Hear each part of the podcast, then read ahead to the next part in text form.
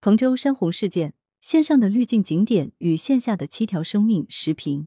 文王林，八月十三日下午发生在四川彭州市龙槽沟的山洪事故，共造成七死八伤。若是往前时代，刊发在纸媒一角的上述消息，恐怕很难引发外地人的关注。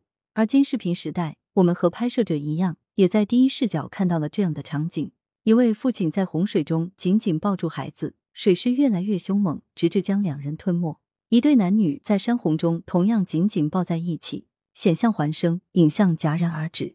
令人揪心的不止于此，同样是现场视频，有工作人员拿着喇叭向沟内游客不断高喊：“起来了，起来了，后山涨水了！”呼喊声后来甚至变成：“我给你们跪下了。”求求你们，快要涨水了，你们快跑！现场工作人员的声嘶力竭，沟旁警示牌上醒目的写着的“珍爱生命，请勿下河”，河畔横幅上同样醒目的“山洪易发区，禁止下河，珍爱生命”，以及周边的护栏和隔离网，都唤不醒某些游客的安全意识。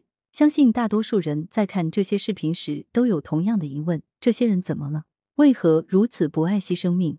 但紧抱孩子的父亲应该是珍爱孩子生命的，紧紧相拥的男女应该珍爱自己，也珍爱着同伴的生命。为何一定要等到洪水袭来，甚至极致被洪水吞没，才恢复求生的意识？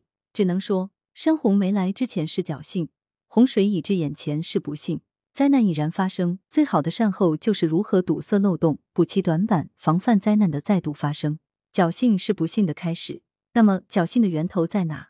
为什么那么多人会在那一刻失去了对现实危险的感知能力？是什么纵容他们，哪怕洪水袭于身后，也要把这一局麻将打完？又是什么让他们不愿相信真实世界里的警示和近乎哀求的劝阻？我更愿意相信，这其实是线上虚拟体验信息与线下真实环境信息对用户的争夺。越来越多的人宁愿相信线上被重重滤镜遮蔽的种草，也不愿接受线下真实环境的反馈。与此相关的一个讨论是，那些为野生景点种草的平台对类似彭州山洪事件有无责任？当 UGC 成为平台最重要的生产方式和内容来源，用户自行上传的成为平台最常用的甩锅大法，AI 智能推荐则紧跟其后。我们只提供平台，当然不是脱责的依据。网络的放大效应能轻松捧红一个野生景点，安全提示却常常匮乏。滤镜景点的危害在于。它既过滤审美，有时还过滤安全。一些个性化的智能推荐，可根据受众在某个滤镜景点页面停留时间的长短，推断受众的兴趣，并持续推送相关内容。那么多人都这样玩，也没出啥子事。我们四川人就是在洪水中也能血战到底，侥幸就这样慢慢浸润、生根发芽。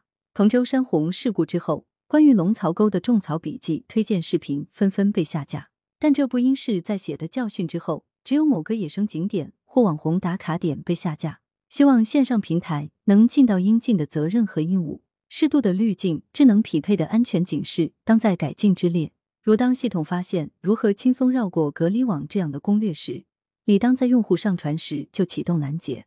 这样的抖机灵不该成为平台的流量源泉。当然，也没必要一棒子打死所有的野生景点。加强与线下的联动，显著位置的安全告知，是该补齐的短板。如对特定地区的山区河沟应有雨季防洪的智能提示，当地管理部门的禁令应有及时的补充和校正。